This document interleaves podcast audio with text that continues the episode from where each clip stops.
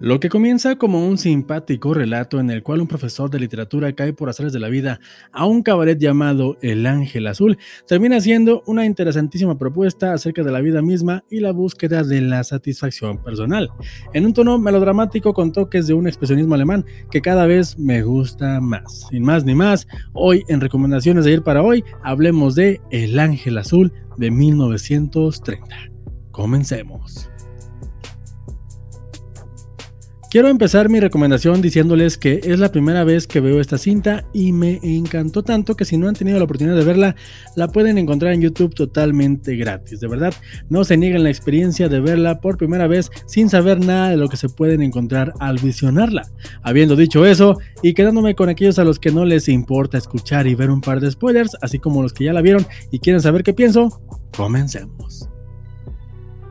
Qué buena película acabo de descubrir. El Ángel Azul es, como dije, una película acerca de un maestro de literatura, uno que se jacta de ser una persona recta y respetable, cabe aclarar, que por travesuras de sus alumnos y en aras de reprenderlos, llega a un lugar llamado El Ángel Azul, un cabaret en donde se encontrará con la vida nocturna y eso desatará una serie de situaciones que cambiará su vida entera.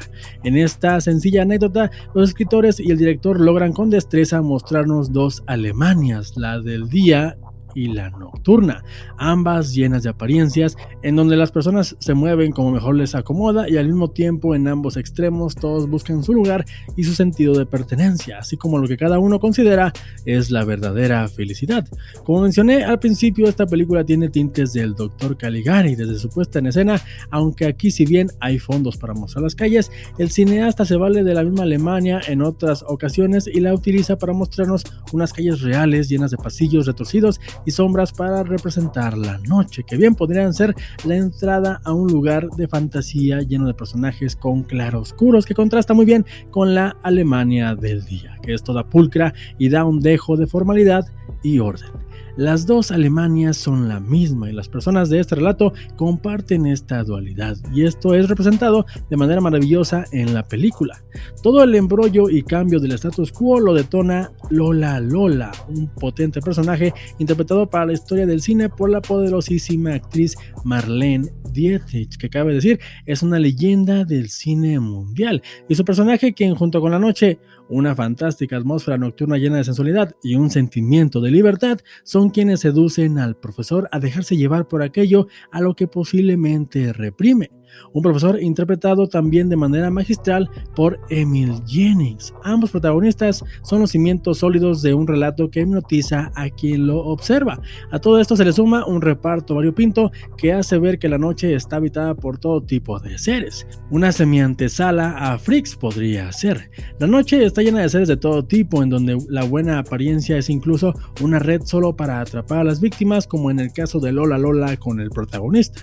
También tenemos un trabajo de sonido increíblemente inmersivo. O sea, estamos hablando de los primeros años en el que el cine dejó de ser silente y aquí el equipo de este film utiliza los sonidos, los ruidos, las voces, todo para adentrar a los boyeristas que estamos viendo la cinta a este mundillo. Incluso sirve de alivio cómico mientras el profesor está descubriendo este mundo que se presenta ante él. De verdad, una película en estado de gracia que intentaron replicar 29 años después en la misma Alemania, pero que ni con todo el tecnicolor del mundo reproduciría la sensación que esta película de 1930 te puede provocar.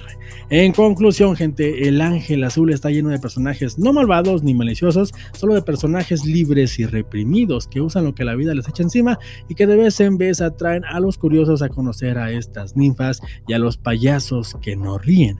Muchas veces estos curiosos salen ilesos y otras tantas este mundo nocturno se traduce en su perdición, una que no pidieron, pero que tampoco hacen nada por evitar.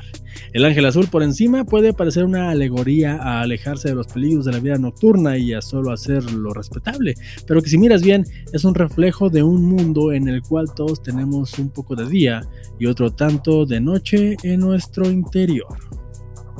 Ah, y como dato curioso, ahí les encargo lo que puede ser una de las primeras versiones que desembocarían en lo que es hoy un fenómeno pop mundial como lo es el personaje del Joker. Los invito a ver la cinta y a platicarlo con quien más confianza le tengan. Hasta aquí la recomendación de ayer para hoy.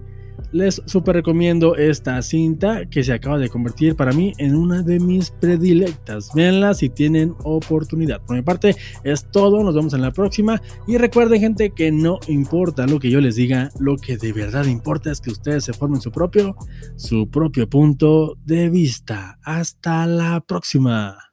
Bye.